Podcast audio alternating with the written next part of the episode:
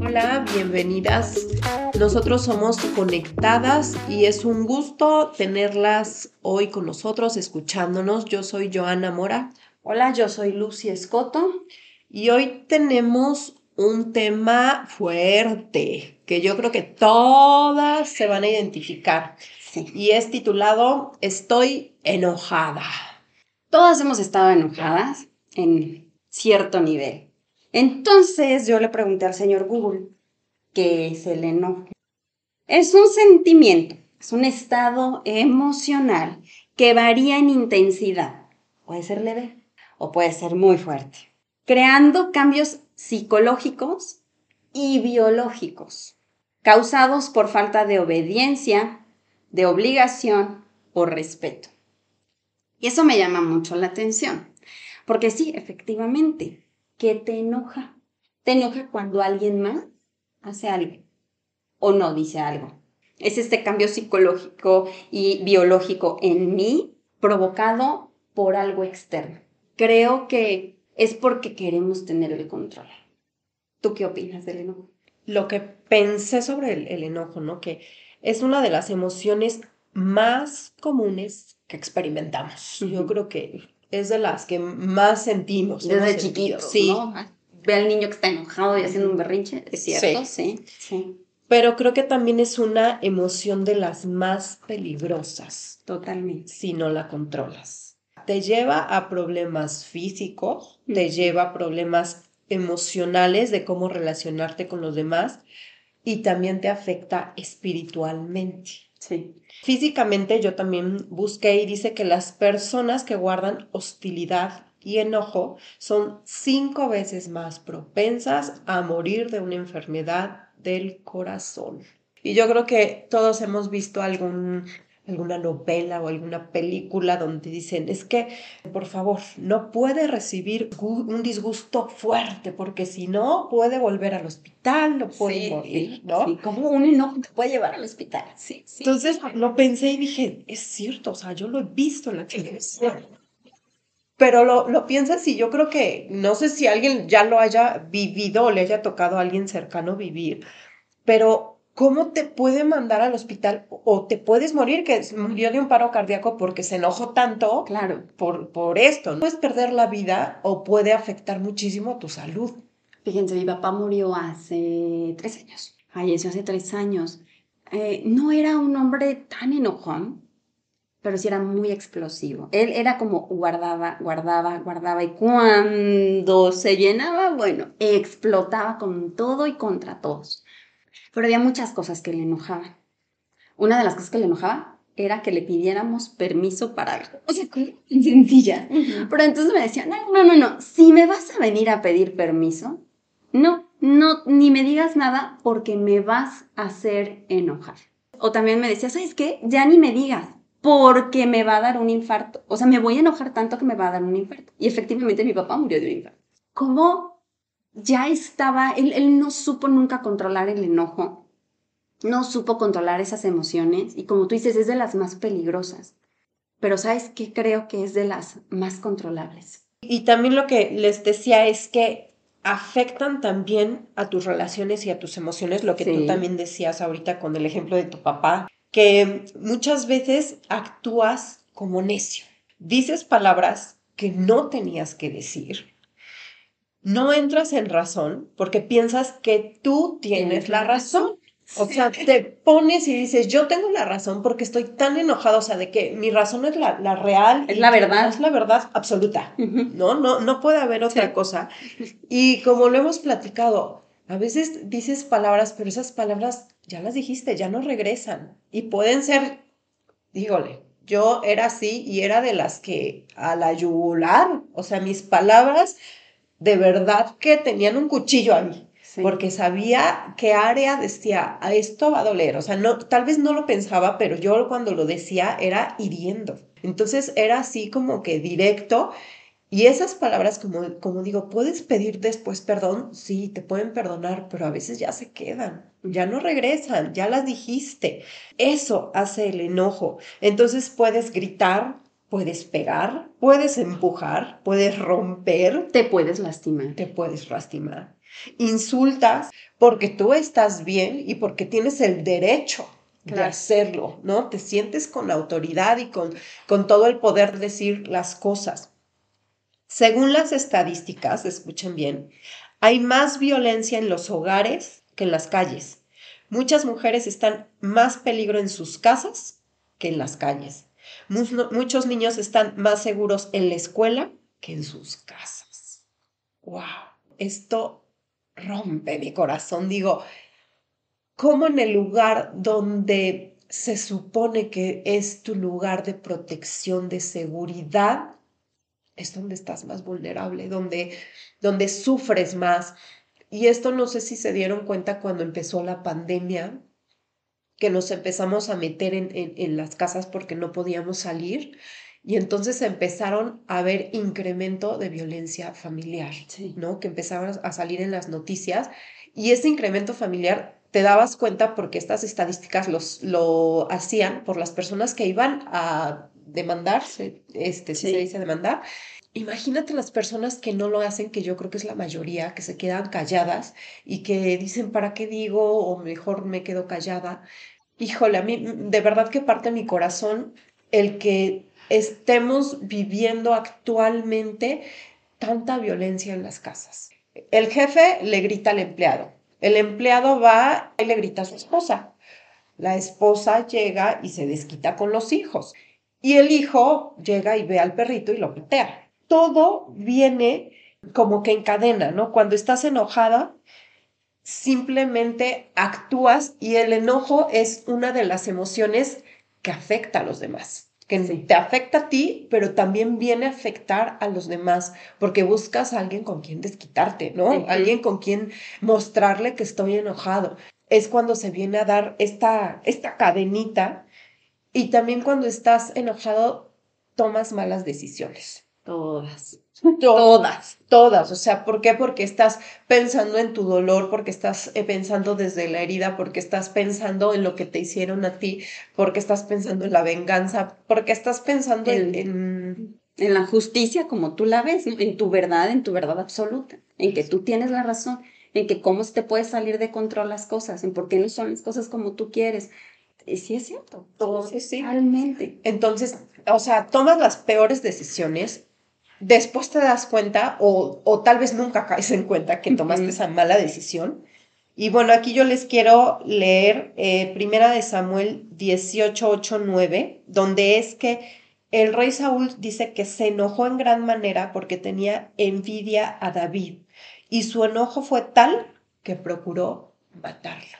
¿Cómo se enoja híjole, es que esto del enojo está muy... Tú dices, hay enojo en la casa totalmente y se lleva a todas las situaciones, porque a lo mejor, como dices, el marido te contestó mal o tú al marido, lo que sea, pero el es que estaban enojados y se te atraviesa alguien en el camino, ya no avanzó en el verde del coche de adelante y cómo le tocas el claxon y cómo te desquitas con, con la persona que ni siquiera conoces, ¿no? Pero transmites el enojo y entonces la otra persona ya se enojó. ¿Cómo contamina el enojo?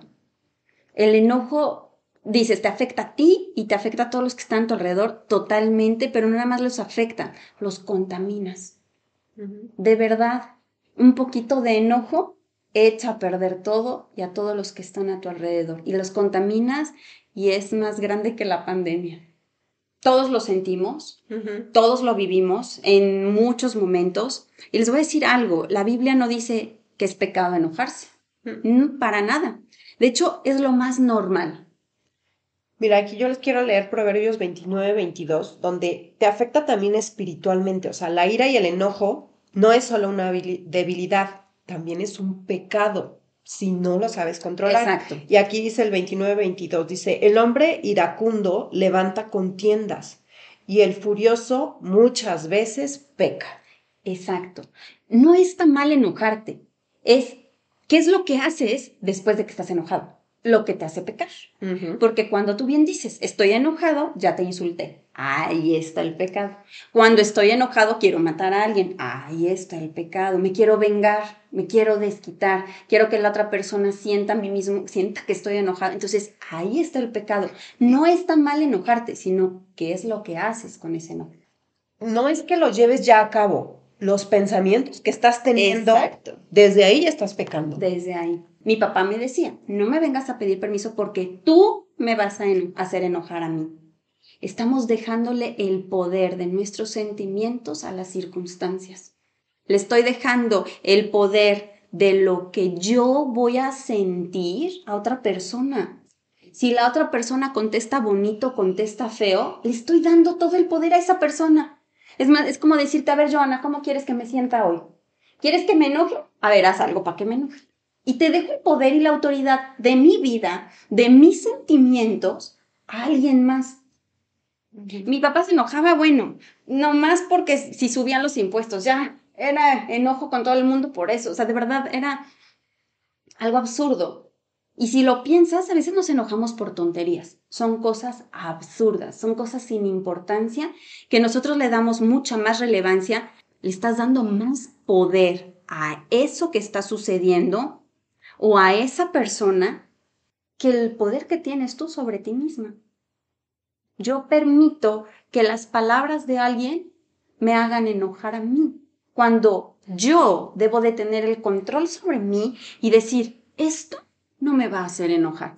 No es que no me duela, a lo mejor me está doliendo, me, me hiere, me lastima, pero porque voy a permitir que otra persona o la circunstancia que estoy viviendo me hagan enojar al final no es lo que la otra persona haga, es que yo le estoy cediendo ese poder, yo le estoy cediendo esa autoridad. Pedro, ¿cómo se enojaba? Jesús mismo se enojó. Cuando entró al templo y vio que había mercaderes por todos lados y que en vez de ser un lugar de oración, un lugar de adoración a Dios, era un lugar de intercambio de mercancías. Y se enojó. Jesús se enojó.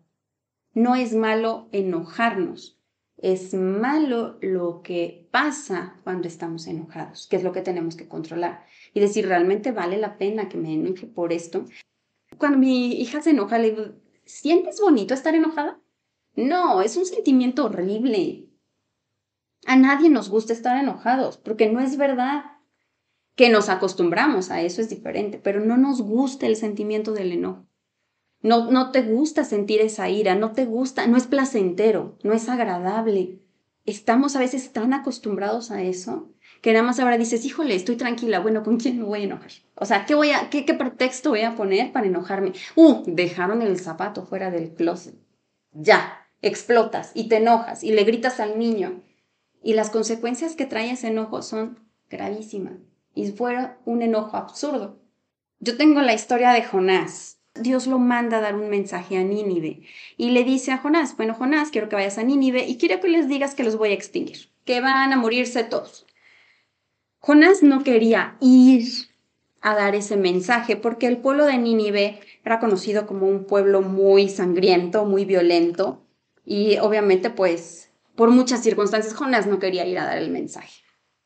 Podemos pensar mil cosas, porque le daba miedo, porque tal vez no creía que era justo o porque tal vez pensaba, y después lo leemos en Jonás, que Dios era misericordioso y los iba a perdonar.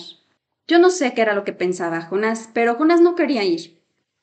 Cuando al final accede, estragado por un pez muy grande, vomitado por el pez, pero va, va, da el mensaje y las personas de Nínive se arrepienten.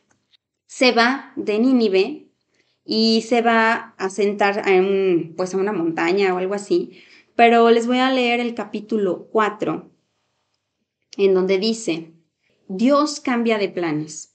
Dios, cuando ve el arrepentimiento del pueblo de Nínive, dice, este cambio de planes molestó mucho a Jonás y se enfureció. Se enojó porque Dios no iba a destruir a Nínive. Las cosas no iban a salir como Jonás quería. O sea, Jonás realmente su corazón quería que destruyera a Nínive. Dice, se enfureció, se enfureció. No se enojó nada más de, bueno, le voy a dejar de hablar. No, estaba enojadísimo. Y entonces le reclamó al Señor, Señor, ¿no te dije antes de salir de casa que tú harías precisamente esto? Yo no leo en la historia que Jonás le hubiera dicho, Señor, ¿para qué voy a Nínive? ¿Para qué les doy tu mensaje? Si cuando se los dé se van a arrepentir y tú ya no los vas a destruir y me vas a sacar de aquí hasta allá. Jonás nunca dijo eso. Juan, Jonás eso se lo guardó en el corazón. Si realmente lo pensaba, se lo guardó. Pero nunca le dijo a Dios, sé que los vas a perdonar y merecen morir mejor déjalos vivir así en su miseria. No, pero se lo guardó. Pero ya que estaba enojado, le dijo, se lo echó en cara, no te dije que ibas a salir esto, que ibas a hacer esto. Por eso huí a Tarsi, sabía que tú eres un Dios misericordioso y compasivo, lento para enojarte y lleno de amor inagotable. Estás dispuesto a perdonar y no destruir a la gente. Y le voy a hacer un punto ahí. Y en todo eso que dijo Jonás, ¿qué tenía de malo? Está hablando de un Dios amoroso, de un Dios misericordioso y eso le hace enojar a Jonás. ¿Cómo la bondad de Dios hace enojar a Jonás? A veces nos enojamos por cosas buenas. Nos enojamos y se enoja y le dice todavía en su furia, Quítame la vida ahora, Señor. Prefiero estar muerto y no vivo si lo que yo predije no sucederá. Tú me mandaste a decir que los ibas a matar, ahora mátalos. ¿Cómo no podemos a veces ni con que le sucedan cosas buenas a las otras personas. Jonás hablaba de la misericordia del amor de Dios y estaba enojadísimo y me encanta cómo Dios le responde. Y le dice Dios a Jonás, ¿te parece bien enojarte por esto? O sea, ¿de verdad te estás enojando porque soy misericordioso, Jonás? ¿De verdad te estás enojando porque le va bien a tus vecinos? ¿De verdad te estás enojando porque eh, soy amoroso porque perdono ofensas. Te estás enojando porque perdoné a una prostituta, porque perdoné una infidelidad, porque perdoné. ¿Por eso te estás enojando? ¿Porque soy bueno? ¿Por qué nos enojamos? Porque estamos a veces tan acostumbrados a enojarnos que incluso lo bueno nos enoja. Jonás se vuelve a ir, sigue enojado, se va, se sienta en la sombra de una enramada, y espera ver qué es lo que le pasa a la ciudad. A veces creemos que la justicia tiene que ser como nosotros pensamos o que Dios debe actuar como nosotros creemos. Y a veces estamos enojados con Dios. Estás enojada tal vez porque se murió alguien de repente. Alguien se fue y no era justo que muriera tan joven, no era justo que dejara a sus hijos, no era justo que te engañaran, no era justo que, no sé, lo que te hayan hecho. Y tú ves que esa persona es favorecida y tú ves que Dios no está actuando de la forma en la que tú crees que tu justicia debería ser y eso te enoja. Y te enojas con Dios y te alejas de Dios. Jonás se alejaba de Dios. Jonás huyó en sentido contrario a donde lo habían mandado. Huimos de Dios y nos alejamos de Él en nuestro enojo. Nuestro enojo nos aleja de Dios. A veces las cosas no suceden como queremos. No, la mayoría de veces no. No pasa como en la novela. A lo mejor no sana milagrosamente como lo has leído en la Biblia. No resucita como lo hemos leído, ¿no? Y Tienes que confiar en que el plan de Dios es mejor que el tuyo y es mejor que tu enojo. Y que aún en ese enojo Dios puede actuar y Dios te puede enseñar y Dios te puede proveer y Dios va a hacer grandes cosas. Porque si continúan leyendo en ese momento en la historia de Jonás, no, Nínive no fue destruida. Pero Nínive siguió con pecado. Nínive volvió a caer en todas esas maldades. ¿Y qué pasó después? Fue destruida. Porque tenemos un Dios justo. Exacto. Que a lo mejor no está actuando en este momento como tú quisieras y eso te enoja y te aleja de Dios. Yo hoy te quiero invitar a, que te acerques a Él, incluso enojada.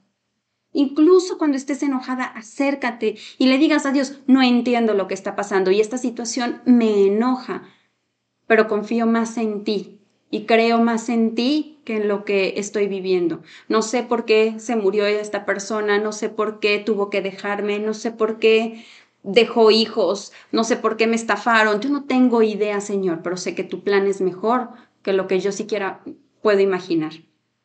Yo les he platicado sobre que yo un tiempo vivía en, en enojo al irlo pensando, o sea, yo dije, yo vivía ahí molesta, pero cuando estaba viviendo en ese tiempo, yo no me había dado cuenta que vivía en enojo. Ajá, te ciegas. O sea, te vas, te vas cegando porque yo pensaba, ¿no? Pues así soy, ¿no? O así es mi carácter, o sea, soy una mujer de, de carácter fuerte, pero de verdad que yo no había descubierto que yo vivía en enojo. Y podemos vivir pensando así sin darte cuenta, porque a veces ya te acostumbras a vivir así y te puedes estar mm, justificando y diciendo, así es mi carácter. Pero yo hoy te digo que siempre hay una raíz, ¿no? Siempre hay una raíz de por qué eh, estás actuando así, por qué estás respondiendo así. Y tienes que analizar de verdad el que, por qué contestas así, ¿no? O sea, ¿por qué respondo así? ¿Por qué, o por qué simplemente pienso que soy una mujer de carácter fuerte? A veces queremos ver el enojo como una, o lo cambiamos, algo bueno. Sí, sí, sí, y puedes pensar, pues soy una mujer de carácter fuerte porque digo lo que pienso, y eso hoy en día es muy bueno, ¿no? Porque no me dejo de los demás, eso es muy bueno, porque hago valer mi voz. Ajá, o sea, todo eso es bueno, pero cada cosa es porque digo lo que pienso, aún dañando a los demás, tal vez, aún hiriendo a los demás sin importarme lo que ellos piensen. ¿no? Yo ya lo dije porque pues soy una mujer que dice lo que piensa o porque no me dejo de los demás. A veces tenemos, no que dejarnos de los demás, pero a veces tenemos que callarnos, a veces tenemos que dejar de actuar, a veces tenemos que mejor estar en un plano atrás en lugar de ser la que quiere salvar y hacer todo y, y pelear por todo. A veces tienes que mejor callarte y dejar esa batalla que tal vez no es para ti. ¿no? O hacer, es que yo hago valer mi voz. Sí, o sea, es importante lo que tú piensas, pero a veces caes en que todos quieren que pienses como tú. Y si no lo hacen así, entonces tú estás mal. Y cuando puedes llegar a, a tomar en cuenta de decir, ching, creo que me equivoqué y creo que sí tiene razón la otra persona, pues no, porque dices, no, yo ya dije esto y ahí estoy, ahí me mantengo, ¿no? O sea, ya no cambias de parecer, aunque sepas que estás mal. Claro. Y así yo muchas veces me, me caché en mi vida, o sea, así dije, así yo actuaba, ¿no? Así yo, yo lo hacía y me justificaba, como dices, por algo que yo pensaba que estaba bien. Pero a la mera hora, pues responder feo no está bien, ¿no? Responder enojada o molesta, o sea, ¿por qué tenía esas cosas, ¿no? O sea, de verdad que tenemos que enfrentar nuestro enojo y no reprimirlo ni guardarlo, ¿no? Porque a veces puedes pensar, bueno, yo ya ahorita soy una mujer diferente, entonces ya si ahorita mi esposo me habla feo, pues me quedo callada y mejor no digo nada, o si pasa esto, mejor me quedo callada, pero lo que estás haciendo ahí en quedarte callada muchas veces es irte guardando esas cosas. Y entonces empieza eh, a crecer en ti el rencor. Y ya no te comportas con tu esposo de la misma manera porque ya empiezas a guardar esas cosas que ya no las dices, ¿no? Mejor es como, bueno, pues no, yo me tengo que quedar callada y ya no hago porque si no, exploto, pero no es así. Yo, yo lo he vivido y yo siento que cuando yo paso un momento con mi esposo de, de molestia, en ese momento me quedo callada, porque si él grita y tú gritas, se hace una batalla campal. Claro. Y como lo, lo, dijimos, tanto tú piensas que tienes la razón, como él piensa en ese momento que tiene la razón. Entonces empieza una lucha de, de poder para ver quién tiene la razón y que no lleva a nada bueno más que a decir cosas que no se tienen que decir, a que tu matrimonio se vea herido, golpeado por lo que dices, por lo que haces y en muchos casos hasta los golpes. Entonces yo lo que he aprendido es que cuando hay cosas que a mí no me parecen, escucho sin hablar, pero después busco un momento para sacarlo, o sea, de decirle, ¿sabes qué?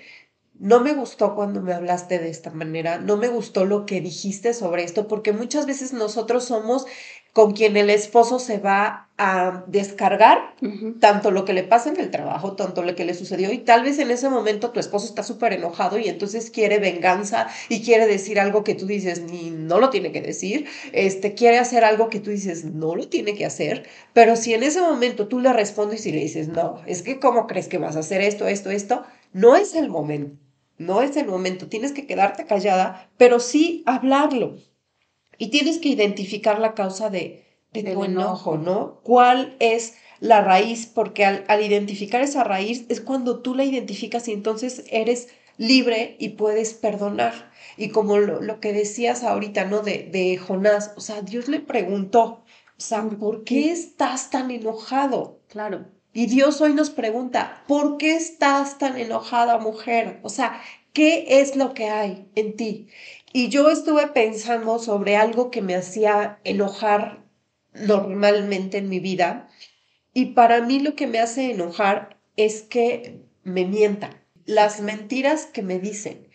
Y de ahí dije, bueno, señor, pues eso la verdad es que me enoja que me mientan. Pero bueno, Dios me dijo, ok, está bien que te mientan, pero busca más profundo. O sea, en la, en- vamos a la raíz. ¿Por qué te enoja que te mientan?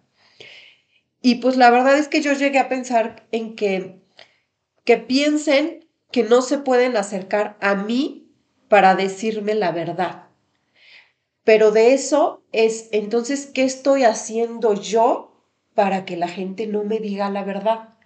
Tal vez actúo ya con juicio y por eso no me dicen la verdad. Sí, porque Tal te vayas a enojar, porque te vayas a, a- sí, porque vayas a hacer algo, vayas a pensar mal de alguien. ¿no? Sí. Podría ser, ¿no? sí. Tal vez critico, tal vez. Entonces no se sienten con la libertad de decirme la verdad por mi reacción. Entonces ahí digo, ok, creo que entonces no es sobre los demás que me mientan, sino tal vez puede ser algo interno de mí, cómo reacciono ante la verdad muchas veces y por eso me, me dicen otra cosa. El enojo es algo tan común que nos puede pasar en cualquier momento. Es una, una emoción que es de las más normales que hay en la vida. Y un ejemplo es que vas manejando, alguien se te atraviesa y entonces ya te enojas en ese momento cuando vas a recoger a tu hijo, pero llegas a la escuela y entonces ya tienes ese enojo, entonces ya al niño le dices, apúrate porque nos tenemos que ir y tengo que llegar a hacer la comida y tengo que hacer, porque ya te molestaste por esa persona. Cambia tu vida en ese día, o sea, ese día cambió por el enojo, en lugar de verlo al revés y decir, ay, casi se me pone este, me, no se me pega. Gracias, Señor, porque no permitiste que pasara. Gracias porque ahorita voy a ir a recoger a mi hijo tranquilamente, sin, sin un golpe en el coche. Pero tenemos, como dices tú, que aprender a controlarlo. Tenemos que aprender a decirlo. Expresar tu enojo, lo que sientes sin gritar, sin amenazar, podemos escribirlo en una hoja, ¿no? O sea, me enoja esto, esto, esto, es sacarlo y decir, bueno, todo esto lo voy a, a escribir lo que me enoja y se lo puedes decir a Dios. O sea, Dios, me enoja esto que pasa, esto me enoja de mi esposo, esto me enoja de mis hijos, esto me enoja de mí, ¿no? O sea, todo esto me, me molesta y decírselo a Él. Y si tienes confianza, podérselo contar a una amiga de, de confianza que, que sabes que te va a ayudar en oración para decir cómo vas en eso, ¿no? Porque de verdad que vivir en enojo, híjole, es desgastante. Sí. Saben la historia de Caín y Abel. Caín mató a Abel. Y me gusta, versículo 6, capítulo 4 de Génesis. Dios le dice a Caín, ¿por qué estás tan enojado? La pregunta de Dios, ¿por qué estás tan enojada? Capítulo 4, versículo 6 de Génesis. ¿Por qué estás tan enojado? preguntó el Señor a Caín. ¿Por qué te ves tan decaído? El enojo se nota. Ves a una persona enojada y se le nota, no lo puede ocultar. Continúa Dios diciéndole, serás aceptado si haces lo correcto, pero si te niegas a hacer lo correcto, entonces ten cuidado, es una advertencia. El pecado está a la puerta, al acecho y ansioso por controlarte, pero tú debes dominarlo y ser su amo. Sí se puede dominar el enojo, sí se puede domar ese, esa ira que tienes. Si puedes quedarte callada, si puedes dejar que se enfríen las cosas y pensar una y otra vez, ¿por qué estoy tan enojada? Antes de asesinar a alguien, piénsalo, porque después de esto, Caín no quiso escuchar a Dios y mató a su hermano. El enojo te lleva al pecado. De verdad es algo impresionantemente fuerte y es algo que enseñas a tus hijos, que no nada más te afecta a ti, es algo que lo transmites, que lo enseñas, les estás enseñando a ellos vivir en el enojo, actuar en el enojo. Pregúntate por qué estás tan enojada. Y entonces recuerda las palabras de Dios. Serás aceptada si haces lo correcto. Quédate callada. Puedes mostrar tu indignación o tu enojo de otra forma, en otro momento. Pero si te niegas a hacer lo correcto, entonces ten cuidado, porque el pecado está a la puerta y está ansiosa por controlarte. El enojo está ansioso por controlarte. ¿Cuántas veces no has visto a una persona controlada por el enojo? Y tú eres capaz de dominarla. Porque también te dice Dios, tú debes dominar ese enojo y debes ser su amo. No te dejes por el enojo, no dejes que eso domine tu vida, no dejes que controle a tu familia, no dejes que destruya a las personas que amas y a las personas que quieres domínalo y pídele la guía de Dios, pídele que Él te enseñe a hacerlo, porque cuántas veces lo has intentado tú sola y dices, ahora sí me voy a quedar callada, ahora sí no le voy a contestar, y no es cierto. Se te sigue revolviendo la panza y se te sigue enojando cuando ves a alguien. Pide ayuda a Dios y como tú dijiste, Joana, ve y vacíate con Él y dile todo lo que te enoja y todo lo que te molesta, que no lo puedes hacer sola que solamente con Él vas a poder controlar. Así es, pues les agradecemos que nos hayan escuchado y este mes vamos a estar hablando sobre emociones, sobre sentimientos, o sea que van a estar muy buenas para que no se las pierdan y pues les pedimos que lo compartan y que se suscriban. Gracias.